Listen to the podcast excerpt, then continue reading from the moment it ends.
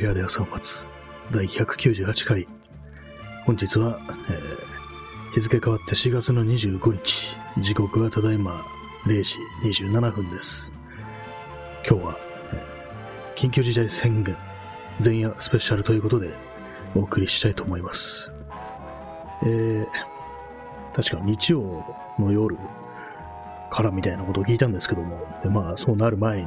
街の良さ一体どうなってるかみたいな感じで今日一日外に出ていたんですけども、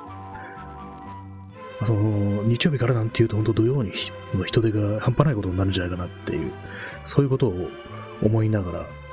まあそうは言っても、まあまさかね、そんなわかりやすく人の行動が変わるものかなんていうふうに思ったんですけども、外出たら人がたくさんいてて、ちょっと笑いましたね。本当にみんななんか外に出てきてるんだって思って、やっぱり日曜からなんて言われたら、どうしても土曜ね、そういう風になるんだなっていう、そういうこと分かったんでね、まあ、意外に、意外というか、まあ予想通りというか、どう言っていいか分からないですけども、やっぱりそうかなっていう感じでした。まあ、外出た、今日いろんなとこ行ったんですけども、まず最初にあの、会津谷市記念博物館というところに、これはあの、早稲田大学のキャンパスの中にあるんですけども、そこでですね、えー始まりの東画家、河村清夫と近代洋画の挑戦者たちっていう、まあ、そういうまあ、展覧会みたいなのがあって、まあその、ね、タイトル通り、まあ、近代洋画を展示さしていました。あんま私の知らないね、こう、画家たちが多かったんですけども、その会津谷地記念記念博物館っていうのは、また建物とはもう結構古い感じで、でない中のね、感じも結構ちょっとしたあの小窓にステンドグラスみたいなのがあったりして、ちょっと興味深かったんですけども、まあ、そういう感じなんでいろいろ見て面白かったですね。あ、早稲田大学ってこんなのがあるんだみたいな感じで、あの大学の中に博物館があるっていう、そういうことを、まあ、記憶してなかったんで、まあ、早稲田大学の中に入ったことがあるんですけども、なんかこんなしっかりとしたこう展示がされるようなスペースがあったんだと思って、ちょっと、ね、新鮮でしたね。それともう一つ、あとですね、ちょっと、フライヤー、フライヤーを、パフレットを見ますけども、えー、松丸東行、天国作品等受蔵記念。松丸東行。天国ってあの、まあ、印を、ね、刻むみたいなやつですね。私が今日みたいな、あの、で大理石みたいなのに、こう、まあ、印を刻むって、ななんて言うんですかね、印、印で通じるかな。印って書いて印です。まあ、ハンコみたいなやつです。まあ、そういうので、まあ、有名な、こう、職、職、職人じゃないな。こう、なんていうんですかね、こういう人も。まあ、マイスターがね、いいたそうなんですよ。でも、その展の、展覧会のタイトルが、万蔵一刀の中にあり、天国か松丸東京の仕事展っていうことですね。万蔵っていうのも、まあ、まあ、一切合切が、この、一彫りの中にあるという。一刀っていうのは、まあ、一つの刀と書いて、一刀の中にあり、まあ、一彫り一彫りの中に全てが込められてるという、そういうことですね。今、ちょっと、そのパンフレットを乱暴にこう、ね、付けの上に放りましたけども、ことが入ってると思いますけども、まあそういうようなね、こともやってたんで、そうか、大学の中に、まあ、早稲田大学ともなると、こういうのが、大学の中にもあるんだなっていうふうに思って、やっぱり建物古いですね、やっぱりね。ちゃんとしたあの、なんていうか、その建築的な、その、早稲田大学の建築的ななんかこういろいろ説明してるような展示というか、まあ常設だと思うんですけども、記念館的な、そういうのもあったりして、まあその辺あんまりこう、よく見なかったんですけども、面白かったですね。あとあの、まあ、早稲田大学にあの、村上春樹ライブラリーだったから、なんかそんなようなね、名前のこう、建物があって、あれは何ですかね、あの、村上春樹が、村上春樹って早稲田大学だったんですかね。まあ、その辺のことも全然知らないんですけども、多分そうだとは思うんですけども、なんかそういうね、普通のに個人の作家名がこう、完成られた建物の名前があるっていう、しかも存命のね、へえと思いましたね。あれですね、あの、村上春樹というと、あの、神宮前でしたっけ？あの、あの辺りをなんかジョギングしてるっていうようなことをなんか、エッセイで読んだことがあるんですけども、そこで貼ってると会えるんですかね。まあ、別にそんな気はないですけども。えー、あんなとこが知ってるんだみたいな感じで、確かにまあランナーが結構その神宮前とか、あなたにいるなと思ってたんですけども、村上春樹もああいうとこ走るんだみたいな感じで、ちょっと不思議な感じがしますね。で、まあそういうところに行ったんですけども、まあ早稲田大学周辺、まあ人は、まあいましたので、ただその、展覧会はそんなに見てる人いなかったですね。もう数人って感じで、自分含めて、まあ3、4人っていうような感じで、まあ思う存分見えたんですけども、まあといってもそんなに数は多くないですね。その展示してるものの。結構あの建物が、建物が良かったですね、建築が。あとあれですね。誰だったかなちょっと名前が思い出せないんですけども。あの、明暗っていうなんか巨大な、えー、横山大観と下村寛山による日本画ですね。かなりね、でかいなんですけども、ま、丸いんですよ。丸い、ね、こう、丸いすごい、でっかい和紙、手すきのね、紙に、和紙に、直径4.5メートルの継ぎ目のない和紙に、日輪が雲間より登りゆく様が描かれていますっていう。まあ、これはあの、会津屋地記念博物館のために作られたものみたいなんですけども、もう建物込みでこう、ここにこういう絵を、しつらえるみたいな、そういう感じでこう、依頼されて、その、横浜大観と下村寛山の合作で作ったっていう、そういうものらしいですね。で、これあの、結構あの、ダメージがあるみたいで、この絵に。というわけであの、近年、展示は公開してなかったと。展示が、もうこの絵は公開されてなかったみたいなんですね。で、今、あの、まあ、その修復に目処立ったみたいな感じで、今限定公開されてるということらしいです。なので、まあ、興味のある方は見てきてはいかがでしょうかという話でした。あれですね、あれの、とは言ってもまあ、明日からの緊急事態宣言でこういうところはどうなるのか、まあなんかそれっぽい記述はなかったんで、まあ、ひょっとしたらやってんのかもしれないですけども、確かあれなんですよね。木金土日っていう感じだったと思います。月火水は空いてなかったような。まあ、それはあの、まあ、ウェブサイトで確かめてみてください。まあ、そこに行ってから、こう、ね、早稲田大学に行ってから、その後また例によって新宿っていう、まあ、新宿に別に用事もなかったんですけども、まあ、新宿って街の様子を見てみようっていう。さて、人手はどうだみたいな感じで、まあ、そうは言っても、そんなね、わかりやすくみんな街に出るなんてことはないだろうっていうふうに思ったんですけども、逆にね、こう予想を裏切られるというか、すごく人がたくさんいましたね。久々のタピオカ屋に人が行列してるのを見たんですけども、なんかね、ちょっと時間が巻き戻ったような感じがしてしまいました。あと、飲食店もやっぱ中見てみると、うん、結構お客さん入ってんな、みたいな感じで、やっぱりまあ、そうですよね。ああれですね、あの、まあ、路上でこう、路上飲みみたいな。まあ、昼間だったんで、まあ、そんな時間でもないですけども、やっぱ路上でど、ああでもね、こうでもねってね、話してる人はやっぱりすごくたくさんいましたね。結構あの、ニューマンのね、前あたりとか、ちょっと、あ、いるっていう感じで、まあ、まあでもそうだよねっていう気がしてしまったんですけど、まあいない方がいいんでしょうけども、出ない方がいいんでしょうけどもね。まあそんな感じですね。まあそれから、まあそこから、えー、あれですね、あの中野の方に移動して、で、あと、まあ、甲州街道とか近辺を、まで出て、こう、いろいろ見回ってみたんですけども、でも最終的に高円寺の方まで様子を見に行って、高円寺行ったら、あの、駅前にあの噴水ありますよね。あの、北口の方だと思うんですけども、北口に、の広場っぽいロータリーみたいなところに噴水があるんですよ。あの周りって結構、前までは人が集まったりしてて、ちょうどよくベンチとかもあったりするんで、あそこでなんか、よくおしゃべりしてる人とかいたんですけども、今日はあの特にたくさんの人がいて、やっぱりパッと見た瞬間ちょっと笑いそうになっちゃいましたね。うわ、すごいたくさんいるっていう感じで、まあ平常時より、そのコロナ前の平常時よりはいましたね、人がね、やっぱりこう、もうやってないのかみたいな感じなのかもしれないですけども、まあ、まあ、よくはないのかもしれないですけども、やっぱり向かい合っちゃうとちょっとあれかもしれないですからね。まあそんなね、感じで、うん、見るっていう感じでございました。まあそれに比べると他のなんか商店街のあたりはあんまりこう人がいないっていうか、やっぱりまあ、ちょっともう7時、8時ぐらいだったんで、もうお店も開いてないっていう、服屋さんとかも空いてなかったんで、まあそれでまああんま人がいなかったと思うんですけども、ただまあその駅前のロータリーはすごくたくさん人がいるという、そのような感じでしたね。まあ、まあだよなっていう逆にね、もう、あでもダメかっていう。逆になんかこんなの甘甘いからももっとね、めちゃくちゃやったれみたいなね、気持ちがないでもないんですけども、やっぱり危険は危険ですからね、蔓延しちゃ意味がないわけで、まあ、とは言ってもこの政府の、やってること、行政のやることがめちゃくちゃだっていうのは、大いにありますからね、なんていうかこう、なんかすごく相反した考えがね、こう出てくるっていうか、思考があっち行ったりこっち行ったりするっていう、そんな感じですね。まあ、そんな感じで、まあ、一応まあ街の様子を見ただけではなく、写真も撮ろうと思ったんですけども、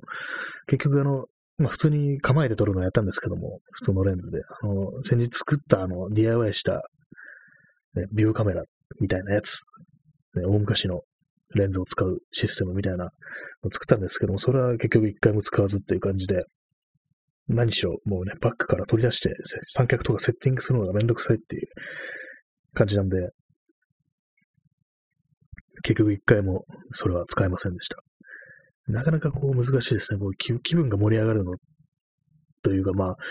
ぱりこう、まだ、ね、人の通りがね、結構多い時期、時間帯だと、こそね、でかい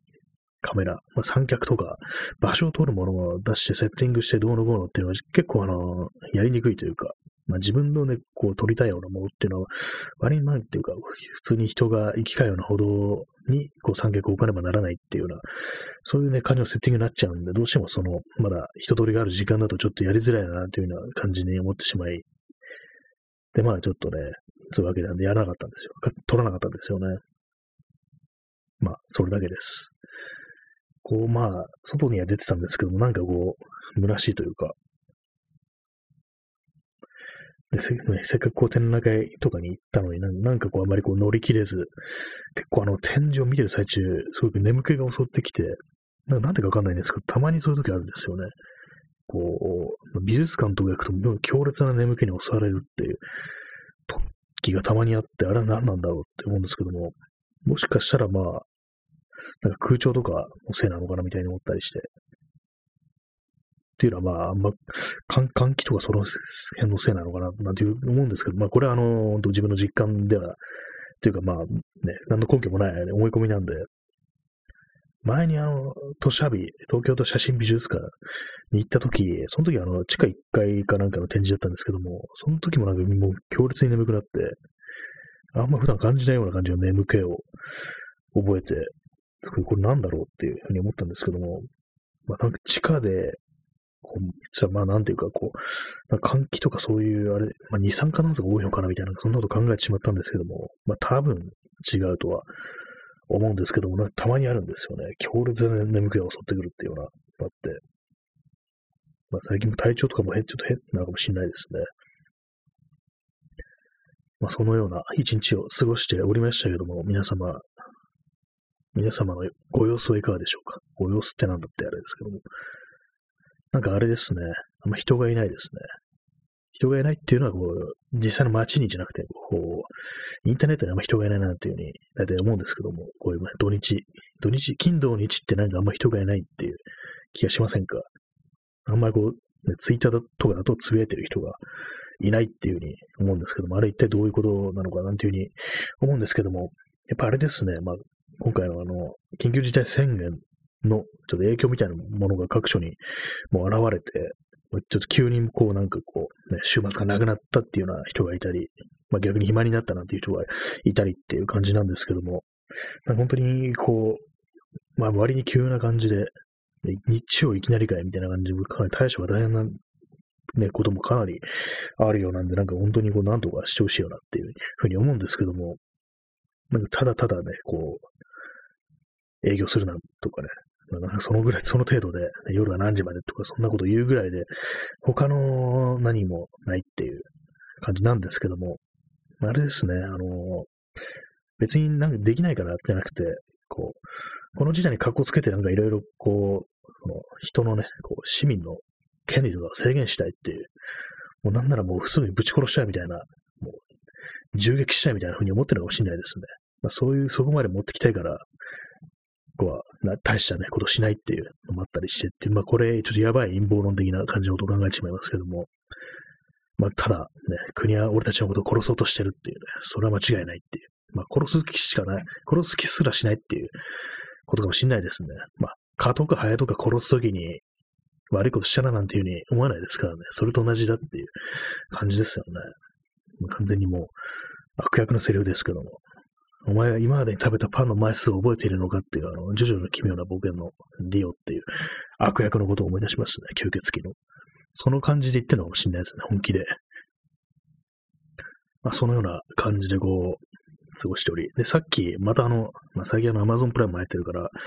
あの、傷だらけの天使を見てるんですよね。まあ、新しい映画とかドラマを見るわけでもなく、昔のドラマっていう、まあ、非常に後ろ向きと言ってもいいようなね、こう端的の仕方をしてるんですけども、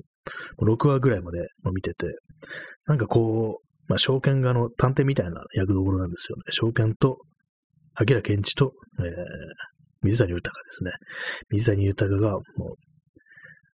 その証券にも兄貴兄貴っていつもくっついてくるよ。そういう役で、もう二人組が主人公っていう感じなんですけども、その中でこう、あの、証券がもう、もう怒鳴る怒鳴るって感じなんですね。その、いろんなところで。もう喧嘩っ早いみたいな感じで。そのね、様をなんか見てると、こう、あれですね、自分もなんかその、なんかその感じでいけばなんか何でも解決するのかなみたいな、なんかそんなことを考えてしまいますね。怒鳴りまくるっていうね、とりあえずもう凄んでみるみたいな、おうおうみたいな感じでもう、まあもちろん相手はね、こう、政府とかね、そう強いものに向けてっていうふうにしなきゃいけないですけども、なんとなくね、そんな感じのテンションになってきますね、ああいうの見てると。昔の方が見てみると。話の内容とかよくわかんないんですけどね、私結構。さっきとかの一応ヤスリがけとかしながら結構画面をちょっとあんまちゃんと見てない時間もあるっていう感じで、結構話にあんまついていけないとこもあって、でもなんていうか、こう、何かこう安心感みたいなものものがありますね。こう、昔のドラマを見てる時っていうのは。なんか非常に 本当に本当に後ろ向きなこと言ってますけども、新しいね、こう、映画とか全然見ない、見ないんですよね。一応何本かこう、最近やってるこう、ドラマとかね、アニメとかね、ちょっと見てみたんですけども、なんかこう辛くなってくるっていうような感じで、なんかこうまあ、最新のね、時事ネタとかね、そういうことが、こう、一応織り込まれてたりすると、なんか逆にこう辛いっていうか、なんかね、その最近の空気、今の時代の空気っていうものを、ものすごくその一点だけをディープに追求してるっていうんではなくて、まあ、空気として今こんな感じだよねっていうような材料としてこう、そのドラマとかね、アニメの盛り上げるための道具みたいな感じで、こう出てくるとなんかちょっときつくなってくるんですよね。なんかそれ、それ言うんだったらもう少し掘り下げてほしいなみたいな、なんかそんなことを思ってしまったりしなくもないんですよね。まあ、とは言っても、こうね、すべてね、こんなディープにディープにやっていくわけにいかないっていう、まあ、お話、エンターテイメントなわけですから、ドキュメンタリーじゃないんだから、そんなね、っていう、ね、空にはなると思うんですけども、なんかどうもあんまりこう楽しめないな、なんていうようなことを感じてしまいますね。まあ、そんなわけでやっぱりこう古い方に行ってしまうんですけども、それだけです。今日ですね、この外をなんか、あと中野本町とかね、あの辺りをなんか、なんとなくテクテク歩きながら考えてたんですけども、あの、神田川沿いとかを。あれですね、あのー、なんかこの今、今までの人生というか、まあ、今後の、ね、こう自分が生きていって、なんか、こう、嬉しい、純粋にこう、嬉しいとか楽しいとか、そういうふうに思うことってあるのかなっていうことを考えてしまう。っていう、なんかすごくね、ちょっとパッと入ってくるような感じになってましたね。 joy、歓喜、喜び、そういうものが今後の人生に幾度あるだろうかみたいな、そんなことを考えてしまったんですけども、まあ、とはいえ、ここ数年そういうなんかすごく嬉しかった、楽しかったってね、喜ばしいというか、本当にまあ純粋な、ね、歓喜と言ってような、そういう感情の動きっていうものが、この数年にあったかっていうと、やっぱりない、ないなって思ってしまうんですよね。まあ、あんまり、まあ、こんなこと言ってもしょうがないんですけども、まあ、自分の、まあ、感受性の問題というのも、まあ、一人にそれはあるかもしれないですけども、そんなこと考えてしまいましたね。喜びというものがない生っていうのどうでしょうか。まあでもそういうふうに生きてる人がまあたくさんいるっていうかとことは思うんですけども、なんか自分としてはそういうのないのはおかしいっていうふうな、まあ、結構シンプルというか、ね、そんなふうに思ってしまうんですよね。まあ、期待が大きいというのがなんというか、もういいことなのか悪いことなのかわからないですけども、 joy というもののない人生っていうのは、いかに味気ないものかなんて思うんですけども、自分がそういうものを追求してるかというと、全然そうでもなく、どっちかというともう、あんまりそういうね、強い喜びとかなくてもいいかなんかこう、まあ普通にフラットな状態でいる方がいいや、みたいな、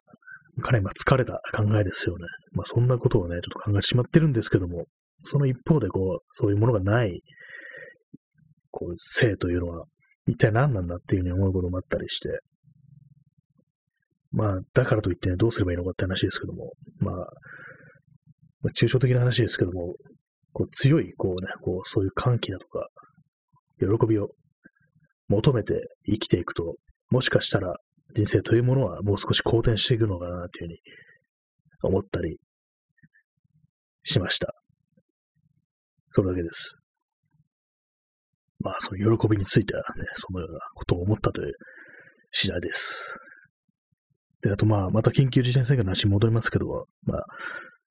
夜ね、8時過ぎたら、あの、街灯以外の明かりを消せっていう、まあ、要はお店の伝統を消せよっていうようなことらしいんですけど、まあ、それをね、やると、また非常に街が暗くなってしまい、そうなるとやっぱり治安というか、まあ、女性の人歩き歩きとかね、そういうことがかなり危険になるのではないかみたいな、そういう話があるんですけども、やっぱりそうですね、それは本当に危惧されるところである、あると思いますね。やっぱりこう、明るいところがないっていうのは、やっぱりそういうのをまあ大々的にこう、まあ、あ、街が暗くなるんだっていうふうに思って、そうなると、まあ、しめしめとばかりに、そういう悪巧みをする、悪巧みをするっていうレベルじゃないですね。本当にもう、強姦だとかね、殺人だとかね、まあ、とんでもないね、こう、犯罪者たちですよね。まあそういう風にね、変な連中が。いや、この言い方、正しいのかな？なんか結構、センシティブなところについて話したような気がしますね。まあとにかくあの、まあ、明かりが消えるとちょっと危ないぞっていうような感じになるのが、もう、ありそうですよね。やっぱ暗がりだったら、まあそういう何かしてやろうっていう人間の背中を押すことになるっていう、そんなこともあるかもしれないですからね。それ非常に恐ろしいんですけども、前のあの、まあ、特に治安的な面、犯罪とかそういう以外でも、あの、311、2011年の東日本大震災の時に、東京では、東京では、えー、あれ、計画停電とかそういうので、まあ、夜間の節電ですね。それでまあ街灯とかをまあ、消したっていう、まあ、全部じゃないですけども、一部分消したなんていうことがあって、結構大変ね、こう街が暗くなったっていうことがあったんですけども、その時は結構あの交通事故っていうのがあったりして、これ死亡事故も、私の知ってる限りはも3件ぐらいはあったななんていうふうに記憶してるんですけども、やっぱりそういうのも、そのガイドがね、ちゃんとついていれば避けられたのかなというふうに思ったりして、やっぱり何も影響がないなんていうのはありえないな、なんていうふうに思ったりして、で、まあそういうね、不、まあ、ひょっとしたらまあ、いらないんじゃないかっていうような、そういう対策のおかげで人が死ぬなんていうことがあったらとても嫌ですよねっていう感じですね。実際でも、お店の電気が消えると、明かりが消えるとどんな、どの程度、こう、街が暗くなるんだろうっていう感じもありますけども、まあ、言ってみれば、あの、20時過ぎたらもうすぐに深夜みたいな状態になるっていうことですからね、そうなるとまあ、なかなかのインパクトだよなっていうふうに思ったりしますね。実際も電気消したから、こう、ね、人手が減るっていう、そういうことあるのかななんていうの思ったりしますけども、わかんないですね。まあでも結構、あ、今度開けるぞっていう店も結構いやあるんじゃないかなというふうに思ったりして、そうなるとわかんないですね。もうどうしたらいいのかっていう感じですけども、まあ、まあ、政府与党